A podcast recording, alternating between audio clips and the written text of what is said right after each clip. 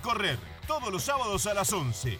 Dani Arcucci y Damián Cáceres te traen el running y el atletismo en un solo clic.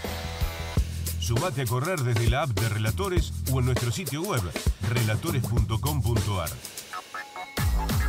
Mejor correr con Dani Arcucci y Damián Cáceres para vivir todo el running y el atletismo en un solo lugar.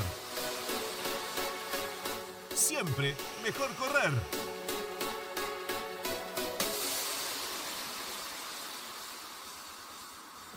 Muy buenos días, muy buenas tardes, muy buenas noches, porque a cualquier hora, en cualquier momento y en cualquier lugar, en este caso puede ser cualquier rincón de la provincia de Buenos Aires y un poquito más allá, Damián Cáceres, mejor correr. ¿Cómo estamos? ¿Qué haces, Dani? ¿A dónde nos vas a llevar eh, Ah. a, a correr un poquito y creo que un poquito rápido, ¿no? También. No, pero vos sabés, medido. Acá va a estar muy medido. Ah, es Como verdad. rápido, lento, no importa. No Del importa. primero al último va a Sí. estar medido lo que se corrió. También vos sabés que me acordaba, este, mientras preparábamos este programa, Mejor Correr por este, relatores y por nuestras redes sociales, me acordaba que alguna vez hicimos un programa especial sobre las carreras míticas Sí, de la históricas. Argentina Sí, claro. que recorren el país. Pero dentro de la provincia de Buenos Aires había un montón. Sí. Eh, y dentro de la provincia de Buenos Aires hay carreras todos los fines de semana, todos los fines de semana. Y eh, en la zona del sudoeste, pero abriéndose, por eso decía no solo la provincia de Buenos Aires, siempre te vas a encontrar con la gente de Bahía Corre. Así que el fondo largo de hoy va a ser con, con una persona muy especial que yo conocí, eh, creo que en Puan, justamente, estaba cronometrando eh, Puan Corre, la carrera que empezó a Ahí tengo algo que ver, por qué empezó a hacerse, la locura mía por el running eh, durante la fiesta nacional de la Ciudad Cervecera, pero a la cabeza siempre estaba el querido Lucas Negro, atleta Claro. de la zona total, atleta Sí. máster, y allí lo conocí a la persona con la que vamos a hacer el fondo largo hoy. Yo digo que nos va a medir, nos va a medir el tiempo como nadie, porque es este, Fernando Campos, justamente, y Fernando es mucho más que quien cronometra, por ejemplo, Circuito de Reyes de, Claro, de, de un Bahía clásico. Blanca. Eh, Un clásico de los clásicos, Eh. por eso te hablaba de las carreras clásicas. También las carreras esas que se corren en los pueblos del interior. Este fin de semana, mientras nosotros estamos haciendo este programa, estrenando este programa, nos contaba hace un ratito nada más, va a estar en Marisol, este, en Ah. el balneario Marisol, y al día siguiente en un tría, y hace poco estuvo en un tría en Guaminí, y estuvo en un tría en Puan, y como le digo, sí, el circuito de Reyes, nada menos que se corrió hace poco, el 5 de enero último, este, otra vez después de la pandemia. Eh, hace un par de años pasé por allí, debo haber sido yo el que trajo la mala suerte porque hubo una tormenta tan grande que se suspendió por primera vez en mil años. Pero acá está Fernando con nosotros desde Bahía Blanca, él vive en Bahía Blanca. Su segundo hogar está en Pehuenco. Este, recomiendo que vayan a Pehuenco porque es un lugar maravilloso. Y desde allí, en ese centro de operaciones, se mueve hacia distintos lugares de la provincia de Buenos Aires para hacer eso, una pasión. Pero hay una historia detrás muy grande y vamos a ir recorriéndola con él. ¿Cómo estás, Fernando? Bienvenido a Mejor Correr. ¿Qué tal amigos? Este, la verdad, un placer enorme poder estar en contacto con, con vos, Dani, con Damián y con Juan Francisco, este, y poder eh, contar mis vivencias y quizá aportar algo, ¿no? Sí, y que son vivencias muy ricas, eh, Fernando, hasta más ya que nos conocemos ya hace un par de años y hemos charlado muchas veces, y uno siempre se queda con lo último, pero tienen mucho que ver con el origen y yo quiero llegar ahí, de tu vínculo con el atletismo y con el running, que es desde hace mucho tiempo. Pero me gusta la idea de arrancar por lo último. Recién te mencionaba Marisol, este fin de semana vas a estar en, en el balneario Marisol, ahí cronometrando una carrera. A ver, me encantaría que le cuentes a la gente cómo es tu vida a partir de todo esto, de Bahía Corre, de ir, de fiscalizar y cronometrar una carrera, eh, por dónde andás, cómo te organizás, ¿cómo es eso, Fernando? Sí, igualmente hay una historia detrás de todo. Yo me vinculo al, al deporte de muy chico. Eh, y, y al atletismo como corredor. Nunca dije como atleta porque este, tuve marcas medianas este, a mediocres, eh, porque eh, yo nací con una escoliosis de columna muy importante y a mi viejo le dijeron que me hiciera hacer mucho deporte. Por lo tanto, hice mucho deporte, me vinculé. Me preguntás a qué no jugué y te digo al rugby. Pero después este, jugué al fútbol en, primera en mi pueblo natal, eh, hice natación, hice volei, hice básquet, todo, pero eh, me apasionó correr y ya después un poco más grande eh, me incliné a las pruebas de pista, 800 y 1500 metros, porque mi capacidad aeróbica, calculo que era producto de, la escoliosis, siempre, fue mínima mi capacidad aeróbica. Entonces me incliné, siempre tuve mediana velocidad a las pruebas de 1500 y de 800 metros, este, y después me apasioné con todo y tuve vínculos con las carreras de calle, porque también las participaba. Este, y ya ahora de grande, con mi señora, que empezó a hacer atletismo cuando se hizo el despegue del atletismo máster en la Argentina, este, ella empezó a correr, tuvo muy buenos resultados y bueno, era lindo los dos estar en el mismo ámbito. Este, viajamos mucho, lo disfrutábamos y yo ya después me incliné por la dirigencia.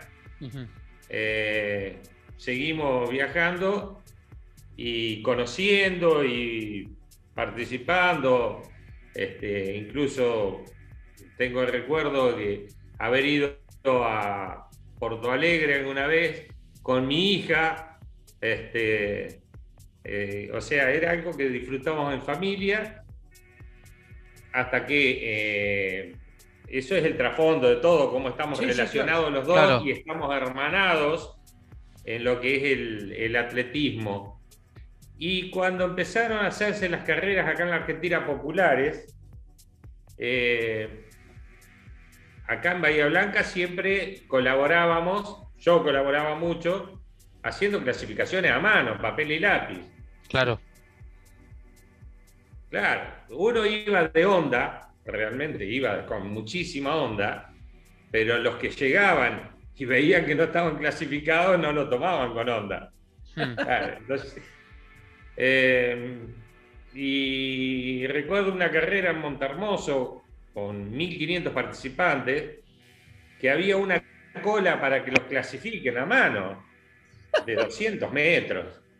Entonces yo para colaborar le digo a Mirta, a mi señora, le digo, vamos a ir caminando por la fila y vamos a ir anotando todos los que son de sexo femenino. Entonces ya alivianamos a los que están en la llegada. Claro, claro. Bueno, y hay una anécdota que, que alguien, una persona muy conocida a nivel nacional, este, eh, ¿cómo, con este frío nos estamos comiendo semejante cola. Sí, sí. Y viste, uno se sintió incómodo, porque estábamos, como te digo, colaborando. Pará, perdón, eh, pero para ubicarme no importa el nombre, eh, sos colega, sos periodista también, pero ¿qué año fue para ubicar a la gente cuando, digamos, cuando era la época que se tomaba a mano? Lo, estoy mostrando una virome para quienes nos ven por, por el canal de YouTube o nuestras redes.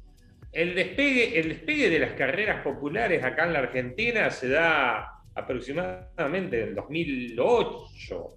Empieza, empieza a haber en carreras como acá en Bahía Blanca más de mil personas, en, Montermoso juntar, creo que ese fue el año en Montermoso, en el 2010, 2009. Juntar más de mil personas en un balneario como Montermoso. Sí. Era una monstruosidad. Y incluso con bastante nivel, porque venían los brasileros, el, cambio se daba para poner premios interesantes. Este, y digo, no, eh, hay que encontrarle solución a esto. Pues no podemos tener la gente, el, que ha corrido sabe del respeto que se merece el, que está haciendo ese esfuerzo. Y empecé a investigar, a investigar, y surgió la posibilidad de comprar algún un equipo de cronometraje con chips, me estuvo asesorando. ¿eh? Y yo la verdad que soy medio duro con el manejo de, de, los sistemas, de las computadoras y demás. Entonces busqué una persona que no estaba vinculada al atletismo, estaba vinculada al básquet, pero que conocía por mi trabajo. Y le comenté, y le digo, a la larga va a terminar siendo un negocio. Claro. Eh, tener un sistema de cronometraje, porque sí. Y dice, bueno, vamos a probar. Él tenía unos pesos, yo junté otros pesos, eh, compramos nuestro primer sistema eh, con chips. Y la primera carrera que hacemos solos debe haber sido allá por el año 2009, 2010. Este, fue el circuito de Reyes. Ah, en ese menos. momento casi mil corredores. Claro. Y estábamos duros, claro, un susto teníamos. No, no, si hay un audio que alguien tiene por ahí que dice que escucha la voz mía de fondo diciendo, ay, allá viene el patrullero que marca la punta, y esto no anda. No, Bueno. no. Este, de una u otra manera fuimos sacando y eso fue un circuito de reyes que a partir de ese momento nos empezaron a llamar todos los años, o sea, tan mal no nos fue. Este, y como la cosa iba bien, enseguida compramos otro equipo más. Ya con dos equipos, ya teníamos mucha más confianza. Este, eh, y bueno, y así se fueron dando, que le pusimos de nombre Bahía Corre, fue un antojo mío. Este, se podría haber llamado cualquier cosa, cualquier otra Sí, sí, forma. sí, sí. Eh, y nos empezaron a llamar, nos empezaron a llamar de muchos lugares y hemos ido, qué yo.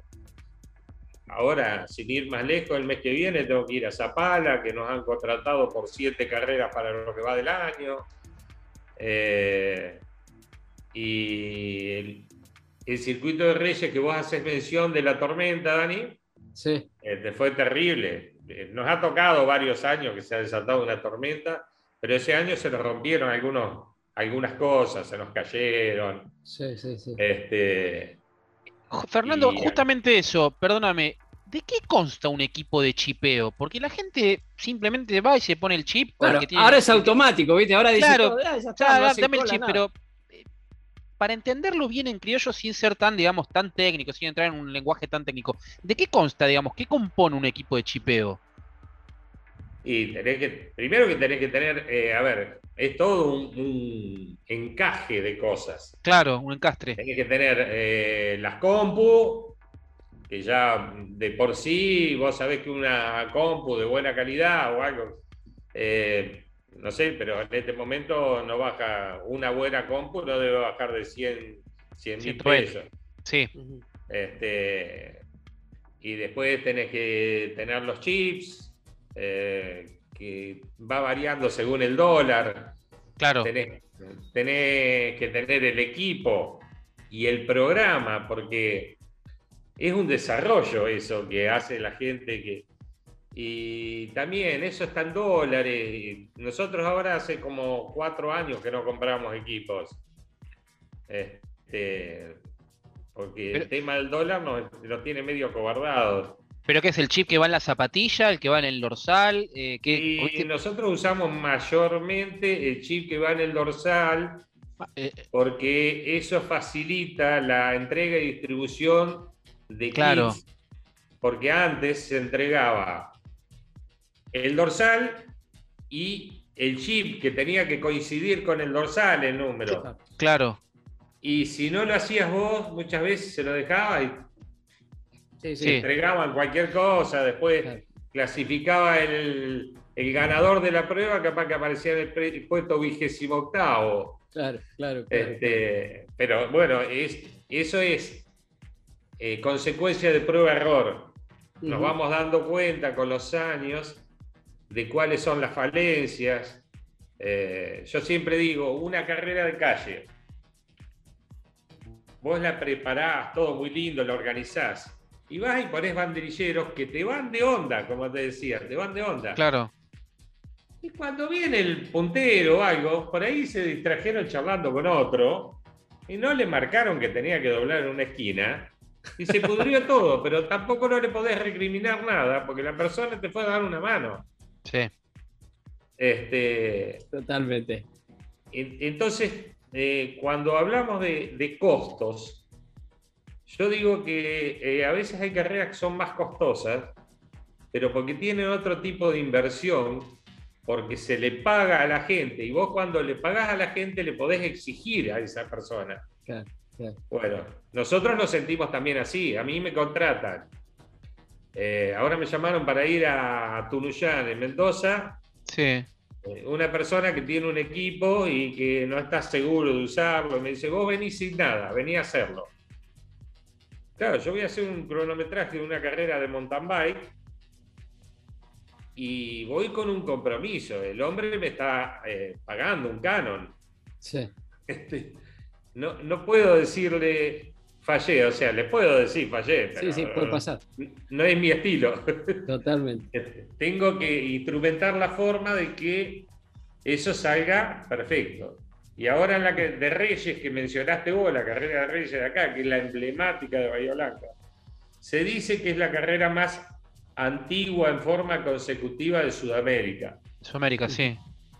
con algunos baches que los que tuvimos siempre sabemos, porque hubo un año que no se, no se llamó Circuito de Reyes, este, se llamó Circuito Cruz del Sur, pues la persona no estaba la que lo organizaba, pero bueno, va por la edición 64, se hizo este año. 64. En esta edición 64 nos salió impecable el cronometraje, pero cuando digo impecable, impecable. Eh, pusimos cuatro equipos separados, uno antes de la llegada, de backup por cualquier cosa, dos en la llegada separados por tres metros y otro equipo posterior. O sea, no, te- no tenía que fallar nada. Claro, claro, claro. Eh, Y estamos hablando, Fernando, de edición 64, 64 años. Sí, estaba pensando eso, 64, Dani. Estaba pensando eso. Ujú. Si no compite con alguna carrera de, del Diario de Santiago del Estero. eh, No, no, está pele- diciendo de, de Sudamérica, que Por no hay eso está compatibilidad, peleando. no hay más. por eso. No hay más, No, no, no, no hay. Eh, es- el circuito, eh, no, la maratón de Reyes de Trenquelau, que, que la hicimos durante ocho Sí. años, este, tiene cincuenta y pico ediciones. Claro. Ah. Eh, la maratón de diario Crónica en Comodoro Crónica. Rivadavia, eh, maratón, bueno, la corrida sí, sí. de diario Corrida. Rivadavia tiene unas cuantas también. Lo que pasa que ellos eh, tuvieron algunos baches, algunas alternaron algunos años que no se pudo hacer. Claro, sí, 57 estaba justo ahí buscando, pero está, es, es una, eh, son Sí, de, sí, la- sí. de- de las legendarias.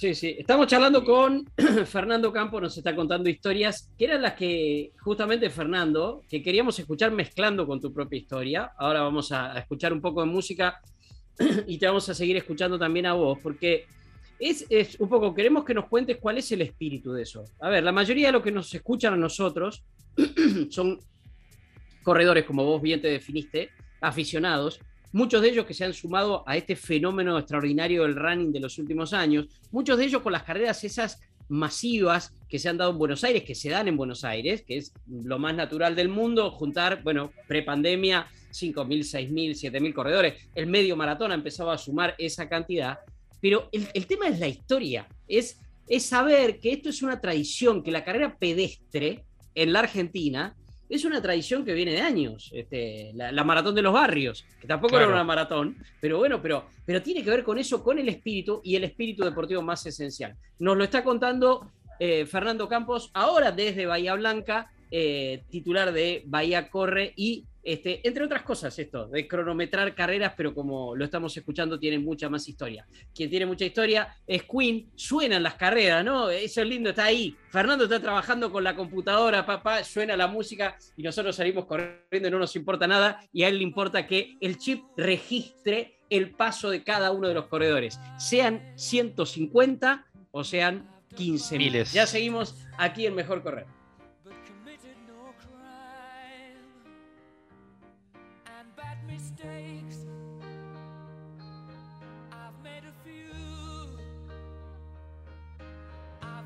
myself.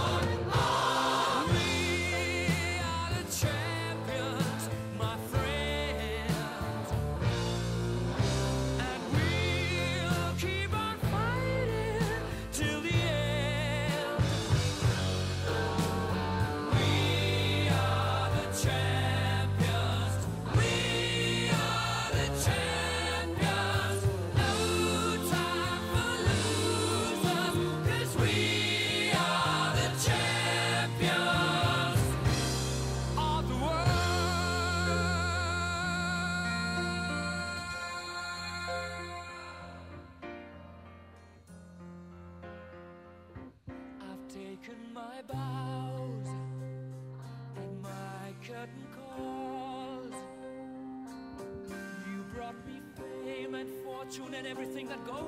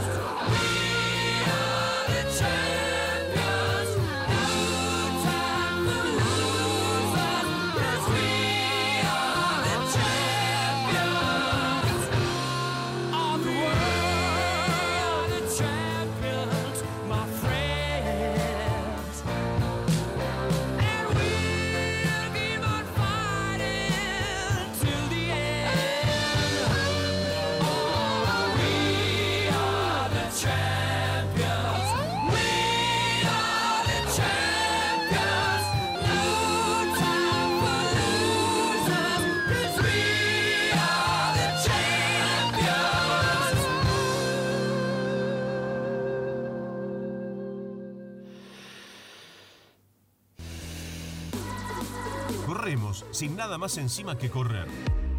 Poca ropa, mucho espíritu, el sonido de las suelas y esa música en el alma que nos dice, vamos bien. Mejor correr, Arcuchi, Cáceres, Relatores. Sábados a las 11.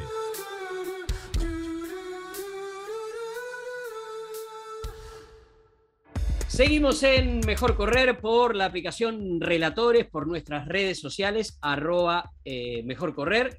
Eh, y estamos charlando con eh, Fernando Campos de Bahía Corre. Fernando, vos sos colega, este, estudiaste en el Círculo de Periodistas Deportivos de Bahía Blanca, fuiste periodista en LU3, pero aparte desde, desde el comienzo te vinculaste con el atletismo, con esto de contar el atletismo, contar el correr. Eh, ¿Cómo me vinculé? Sí, claro, y te vinculaste desde muy Por lo chico. que te decía, básicamente porque mi viejo me hacía hacer mil deportes por prescripción Sí. médica y empecé a correr con buenos resultados en los intercolegiales. Sí. Este, y en, en mi pueblo, yo soy de Coronel Pringles, Sí, sí. Claro. este, eh, gané algunas carreras locales, así. eh, sin nada, cuando venía alguien de afuera con un poco de nombre, este, iba para atrás.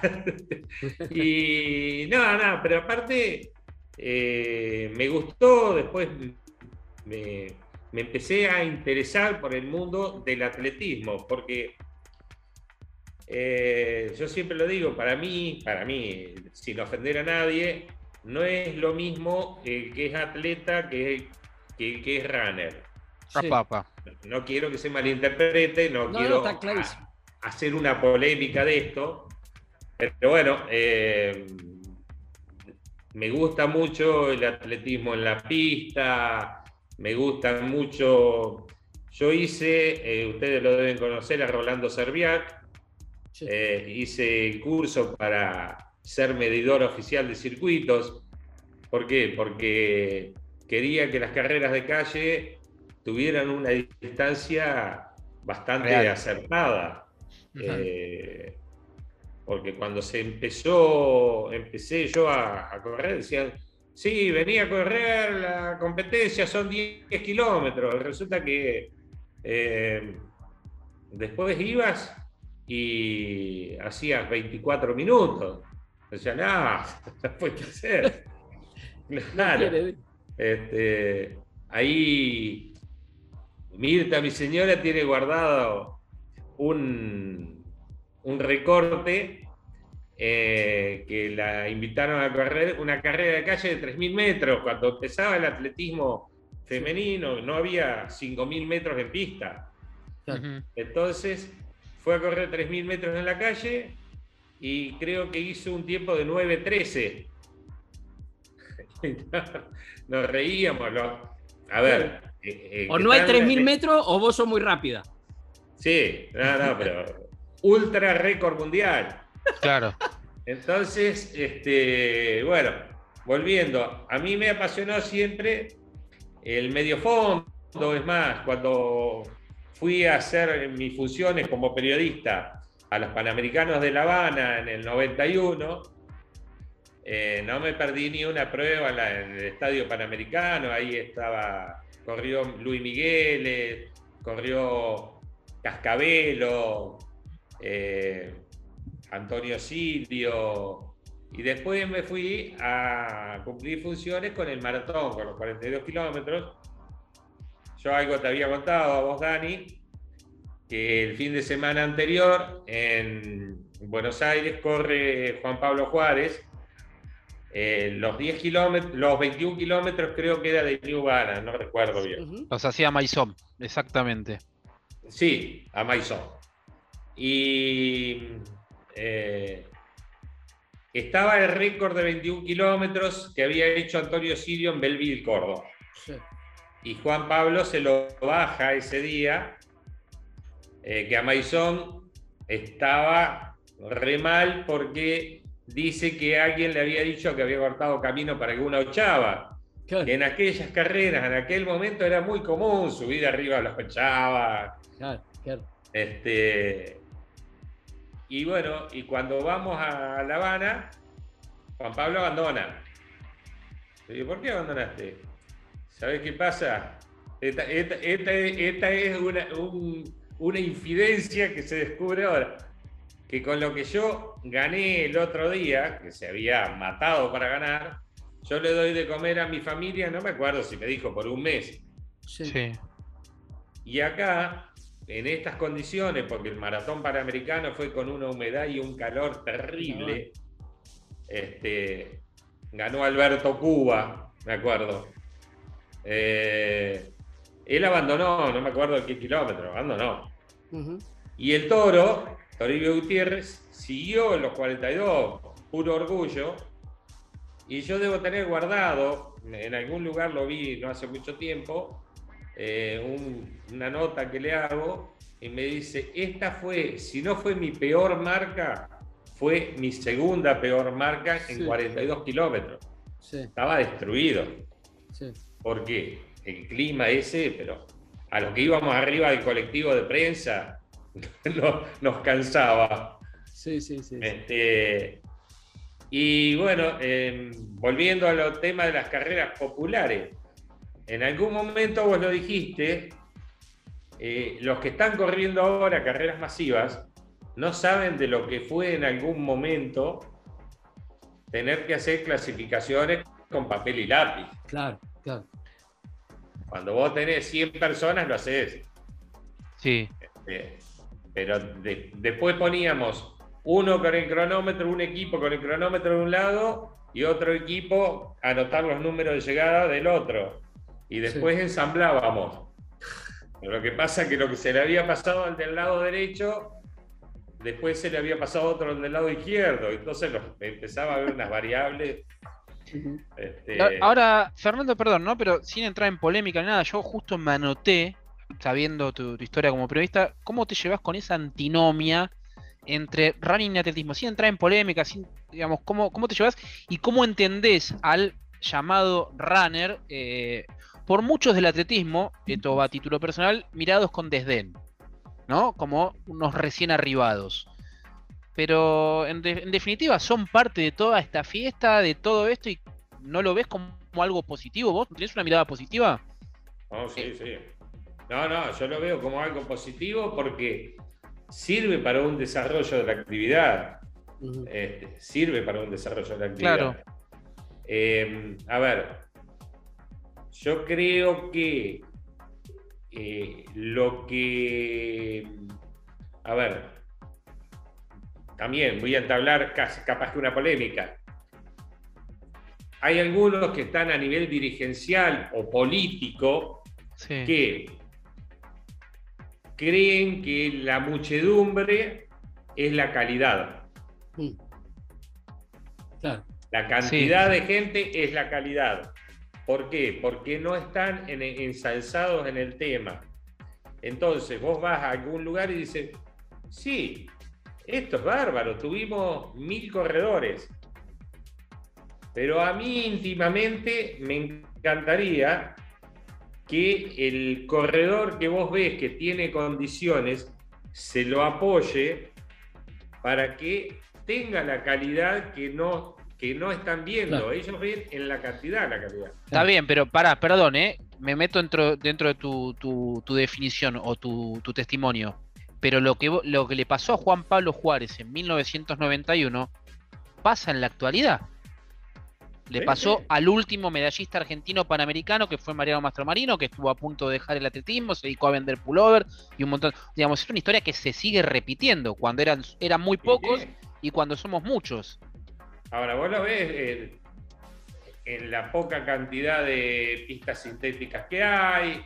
eh, ves que, a ver, hay cosas que me tengo que privar a veces de decirlas porque Sí. son dolorosas, pero eh, políticamente hablando, no hubo apoyo ni hay apoyo. No puedo decir ni lo habrá porque no lo sé. Pero políticamente hablando, eh, hay chicos que, es como decís vos, que han dejado de participar porque le tienen que dar de comer a una familia. Sí. Este, sí sirve esto del desarrollo por la cantidad de gente. ¿Por qué? Porque a través de eso, yo a veces leo comentarios que dicen, y viven del- de las carreras. Sí, hay un montón de cosas que viven de la carrera. Viven el que vende ropa deportiva, Claro. el que trabaja con los sistemas como nosotros, el, el que hace un programa como ustedes, que, También. Claro. que Sí. tiene material, este, y así un sinnúmero de cosas. Eh, eh, qué sé yo, el, en las carreras populares el que va a vender merchandising, Sí, el, sí, sí, sí. eh, el panchero. Eh, Hay un montón de gente que vive de eso. Y sí, pero te cobran tanto la inscripción. Pero hay que estar adentro para saber el costo de cada inscripción. No niego Claro. que hay gente que vive de eso. Pero Sí, sí. vos tenés la patria potestad de decir, no me anoto, no voy, no participo.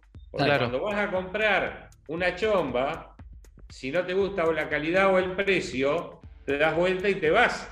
Sí, sí, exacto. Sí. Sí, sí, sí. Y el sí. punto, Fernando, es ver eh, en, el, en el final de esta pirámide, a mí me gusta hablar de la pirámide, es cómo lograr alguna vez Claro. que todos esos recursos también terminen llegando al atleta, al atleta profesional, no al corredor en este caso, que lo que aporta el corredor y todo lo que se aporta también llegue al atleta.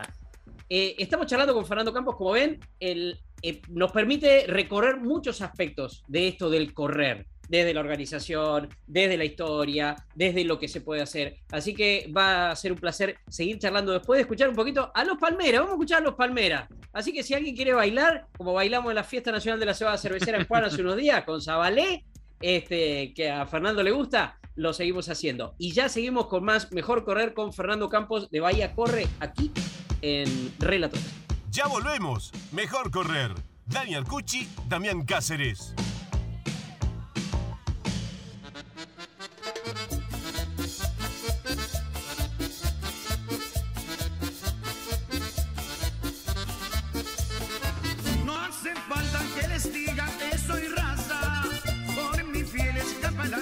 Sabanera.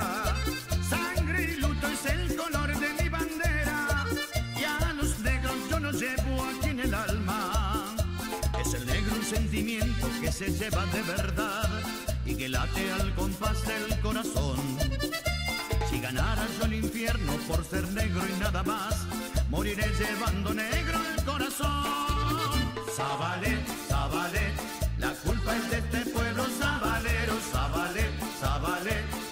todo el mundo grite, dale negro, aea, yo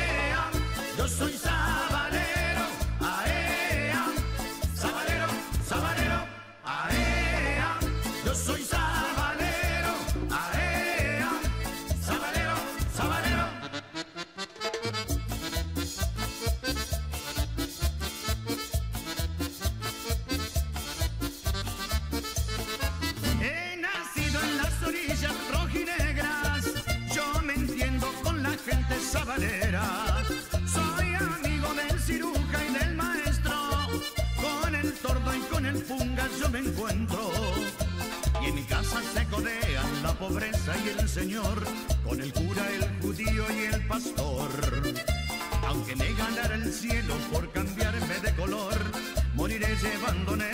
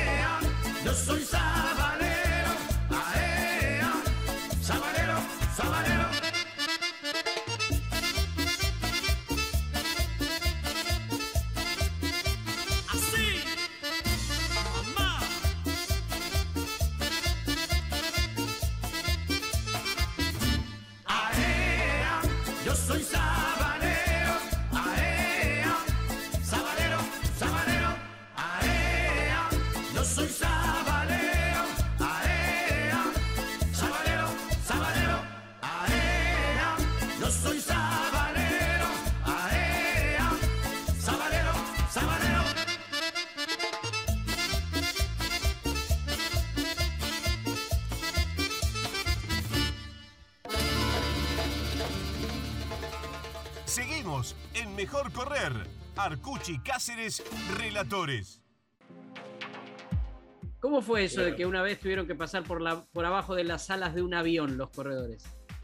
Eh, un día acá el Círculo de Atletas Máster de acá de Bahía Blanca este, me daba para que le organice un campeonato de carreras de ruta. Y elegíamos una ruta que está eh, abandonada ahora, que está entre Puerto Belgrano, Punta Alta, que es la base Claro. naval, y Espora, que es la base aeronáutica que hay. Y habíamos hecho un circuito que un ida y vuelta, 10 kilómetros. Cuando estaban corriendo, habían largado ya, viene un militar de la Marina, venía por medio, dice, el responsable, ¿a usted no le avisaron que íbamos a pasar con un avión que tenemos que llevar de Puerto Belgrano a, a Espora? No, nadie me avisó nada. Y dice, bueno, lo tenemos en un carretón, lo llevaban en un carretón, en la punta aquella, y no vamos a parar por la carrera. ¿qué quiere que haga? No sabía qué decirle. Pues son cosas que vos no estás preparado para resolver. Claro. Puedo resolver que venga un coche, algo, pero. Y bueno. Entonces empiezan a tirar el carretón ese con el avión que superaba el ancho del, del asfalto. Y cuando venían todos corriendo, después era el, el comentario. Se iban agachando, igual las alas no, no le iban a pegar a la cabeza, pero la impresión se iban agachando y pasaban todos por abajo, por abajo de las alas. Y quedó la anécdota el día que el avión pasó por la carrera. Es genial. Esto es Mejor Correr.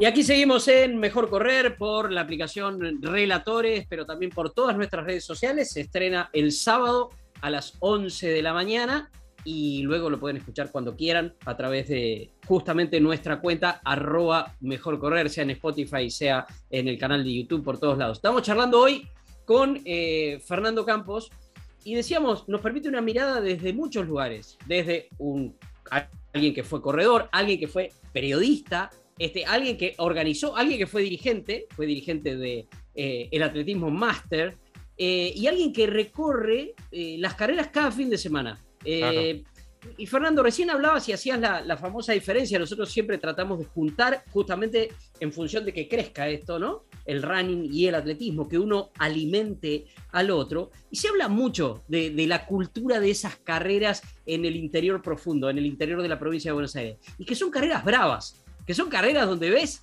no sé, es como ir a ver Picantes. una carrera de caballos y ves a esos caballos tremendos y donde podés quedar expuesto. Vos corres una carrera acá en Buenos Aires, qué yo, yo corrí eh, San Silvestre el otro día que fue, volví a mis 8 kilómetros. Tardé un montón, tardé 56 minutos. Pero claro, llegás ahí atrás, no pasa nada, llegás en el medio de la multitud, siempre va a haber alguien que llega atrás tuyo. Ahora, correr en esas carreras que vos muchas veces cronometrás en el interior de la provincia de Buenos Aires, ahí tenés que correr rápido, ¿eh? si no quedás muy expuesto. ¿Es así? ¿Existe esa cultura del corredor y del picanteo entre los candidatos y demás? Eh, mirá, de cuando son carreras medias locales, ya antes de la largada ya saben cómo van a salir. Claro. Ya saben, ya saben. Mirá, al, al gordo le voy a correr de atrás porque en el final me lo como. Una escucha, una escucha. A fulano este, lo saco rápido y lo ahogo de movida. Este, eh, pero, a ver, yo no sé si quedás tan expuesto ahora. Ajá. Antes, antes, eh, antes quiero decir una cosa. Nosotros como empresa desde el primer día eh, tomamos con la misma responsabilidad una carrera de 30 participantes como la de 3.000. Ujú. Eh, Porque eh, lo que dije en un principio, si se paga un servicio, no es para ir a subestimar a nada ni a nadie. Sí. Eh, ahora hay carreras de 70, 100, 150 corredores y muchos están satisfechos con llegar y tener su medalla finisher. sí. La cultura de la medalla finisher se ha instaurado. Este, nosotros lo vemos mucho, eh, la satisfacción de completar el recorrido. Hay una carrera que se hace en Villaventana, el K42, este, con 10, 25, 42 y 50 kilómetros. Este, vamos todos los años a hacerla y casualmente un amigo mío que ganó en su categoría me dice, che, ¿sabés que me decía que estaba en el podio conmigo? Dice, ¿viste qué lindos paisajes se veían? Dice, yo iba corriendo, tratando de... Sí, no vi nada. Dice, y el otro me decía lo de los paisajes. Le digo, lo que pasa es que hay gente que va a... Si, si hace podio en buena hora, y van a disfrutarlo. Hay otros que no, que van a hacer podio. Y si no hago podio, tengo una cara después Sí. Este, pero por eso te digo, Dani, no creo que se quede tan expuesto. Este, eh, no sé cómo lo ves vos. Capaz que por esa razón no corriste el otro día en la fiesta de la cebada cervecera. Totalmente. Totalmente. No tengas duda, porque sabía, sabía que salía último. Sabía que No. salía último. Estaba el Bueno. querido Lázaro de Pigüé, corredor máster, que ha ganado la categoría máster en el circuito de Reyes. Lo, deberés- lo debes conocer. Corredor de Pigüé, 65 años. El calor que hacía el otro día en la fiesta de la cebada, llegó cuarto. Llegó cuarto, él llegó cuarto. O sea, su categoría la gana caminando. él la gana Caminando, claro. caminando. Yo hubiera salido último. Creo que hubiera salido último. En la de Puan el otro día hubiera salido último. Pero a lo que, a lo que iba, perdón, Dami, porque a nosotros nos gustó mucho cuando hicimos aquella carrera, esas carreras que tienen, que tienen mucha mística. Las nombraste varias, este, Fernando, al pasar. Hay carreras que son muy tradicionales. Acá también las tenemos en el conurbano. Este, la del vidriero, Damián, que vos la mencionás Sí. siempre. Ahí Exacto. tenés, que, ahí tenés que correr. ¿Qué sé yo? No sé, por maratón. eh, eh, eh, Pampa Traviesa. Pampa Traviesa no es para cualquiera. No es para ir a decir, ah, bueno, voy a completar Pampa Traviesa. ¿No? Este, mirá, hace poco estuvimos, hace poco, no, en octubre pasado, en Zapala, en Primeros Pinos, un poquito más arriba de. Zapala. Más arriba, sí. Sí, sí, un frío hacía, un frío. Sí, era fin de octubre y teníamos la nieve ahí a 300 metros. Este, y cuando terminó todo, viene un señor y dice, escúcheme, subió al podio José, Pedro y Juan. Y dice, a mí no me llamaron. Dice, ustedes se equivocaron. O sea, él sabía que él tenía que entrar entre José y Pedro. Claro, Claro. claro. Claramente. Entonces lo, lo busco en la categoría y le digo, pero usted ni, ni figura anotado. ¿Cómo que no? ¿Qué número, ¿Qué número tiene? Lo busco y lo habían anotado en otra categoría. Ah, mira. O sea, se enojó con la señora, sí. este, porque dice que lo había anotado mal la señora, bueno. Este, pero después veníamos en el vehículo comentando eso. Antes de la largada ya sabían cómo iban a entrar. Entonces, cuando Claro. llaman el podio, él se debe haber preparado y se quedó con la sorpresa. Que estaba Juan, José y Pedro y él no. Y él no. Eh, y, y es como decís vos, son picantes las carreras. Que yo, la de Trenquelauquen, la de Reyes de Trenquelauquen. Sí. Es una carrera, o sea, son dos carreras, son lindas para ver porque corren los veteranos primero y podés ver gente en su esplendor. Este, que este año ganó Sanguinetti, la de 40 años en más, Sí. que me contaban los chicos que podía haber entrado entre los cuatro o cinco primeros de la carrera principal, Claro. ¿no? Claro. Este, que yo hasta hace no muchos años lo veía siempre en el Petiso Olivera que iba. O sea, como decís vos, en su categoría hay gente que va a andar bien. Sí, sí, sí. Este, y bueno, acá tenés la de Reyes, pero la de Reyes acá viene mucha gente de afuera. Claro. Y entonces los podios no están tan cantados antes de la largada. Este, pero hay carreras que yo. El otro día cuando estuviste en la cebada cervecera, calculo que antes de la largada sabían medianamente cómo eran los podios. Sí, le pregunté a Lucas y me- Lucas me cantó el podio. Lucas Negro me cantó el podio, tal, tal. tal. Justamente, ustedes juegan, juegan, digamos, entre comillas, a ver eh, en la previa de la carrera va a ganar este, o aquel- aquella categoría, o ya más o menos tiene- tenés un mapeo cada Eh, vez que. Por la experiencia, digo, caso- ¿no? Y el conocimiento. En mi caso, eh, me gusta jugar a establecer qué tiempo va a ser el primero. Ah, mirá vos. Ah, bien. Este, A ver quién está más cerca. Jugamos entre ahí un grupito de amigos, que somos medio detallistas con los tiempos. Este, bueno, si está fulano puede correr a tanto, si está mengano puede correr a tanto. Este, entonces sacamos el tiempo final y por ahí, qué sé yo, algún par de medias que nos da mi amigo Tigri. Ponemos, Tigri de Sox, nuestros Los amigos de Sox, Sox de Pigüé, obviamente, claro. nuestros Ese es, ese es el premio. A propósito de esto de los nombres y de, y de esas apuestas in- internas, pero históricamente y actualmente, ¿tenés como, como esos atletas que te conmueven? O sea, de tu época, de cuando cubrías como periodista, recién mencionaste un par, ¿no? Mencionaste al Toro, mencionaste un montón. Eh, ahora acabas de mencionar a Ulises Sanguinetti, que es un histórico de la provincia de Buenos Aires, ahí desde Tres Arroyos para todos lados. Este, pero tenés algún, alguno de esos que, que tenés como cierta debilidad, que ya de, de cruzarte todo el tiempo en esas carreras y de verlos. Mirá, de- me acuerdo, mi viejo siempre me hablaba maravillas de Osvaldo Suárez. Claro. Hmm. Y en algún momento eh, le dije, tengo uno que para mí mejor que Osvaldo Suárez. Sí, se puso como loco, ya me dijo, porque en el 62 en Roma, no sé qué, mi, mi viejo eh, cuando estuvo estudiando La Plata también corría, ¿viste? Bueno, y le digo, se llama Antonio Silio. Y Antonio Silio, eh, y por supuesto que no me lo aceptó nunca. Dice, eran distintas épocas. Listo, con eso se cortó la conversación. Claro. Eh, a mí Antonio siempre me llegó como ser humano. eh, desde que él cayó en el CENAR, en, aqu- en el SEDENA en aquellos tiempos, Sí. eh, siempre me apasionó su historia, eh, sus marcas. y ahora me maravilla mucho la simplicidad que tiene Lalo Muñoz. Sí, sí, sí, sí.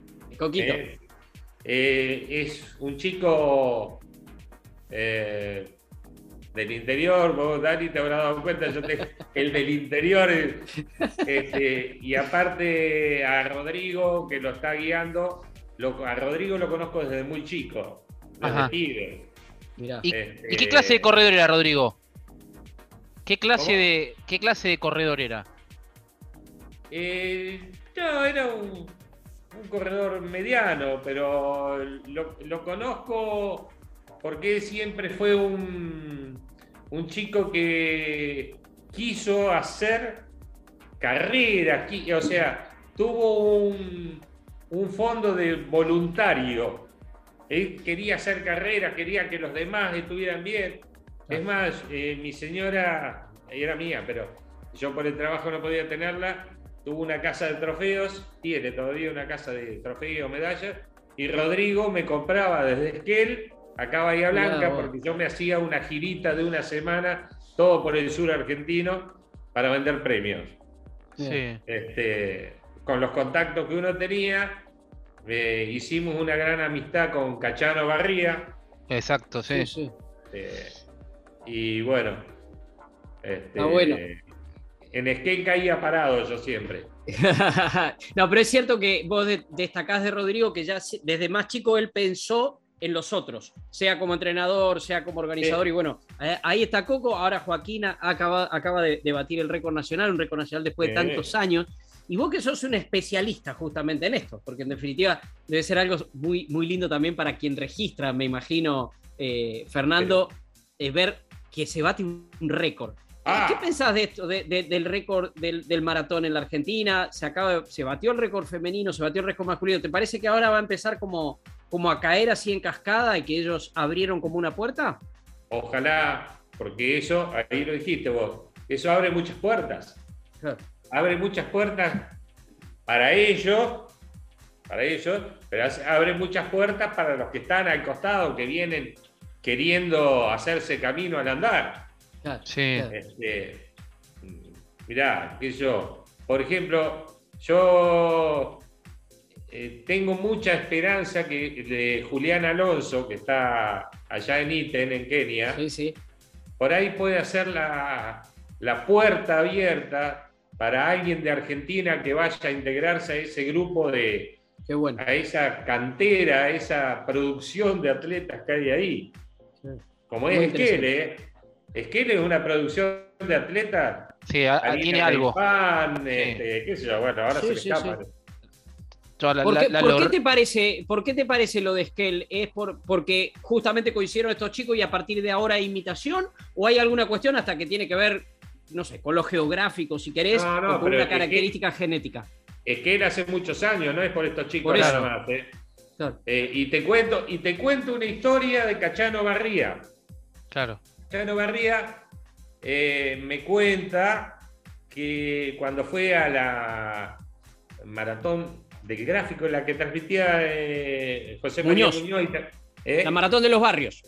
Sí, eh, que llegaba en el velódromo de Loma de Zamora ese año. Exacto. Él iba primero.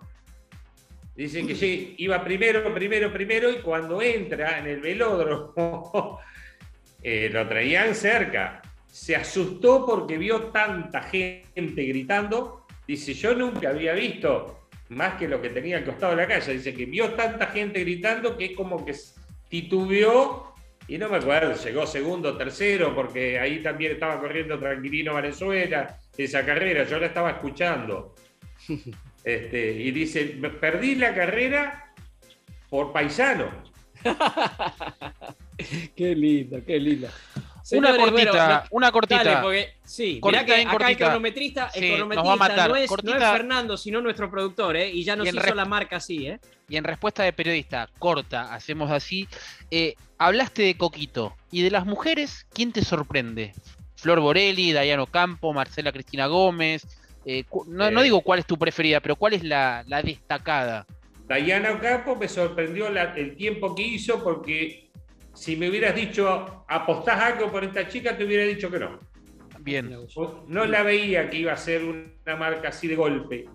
Pero Flor Borelli está demostrando que eh, no sé a dónde tiene su techo.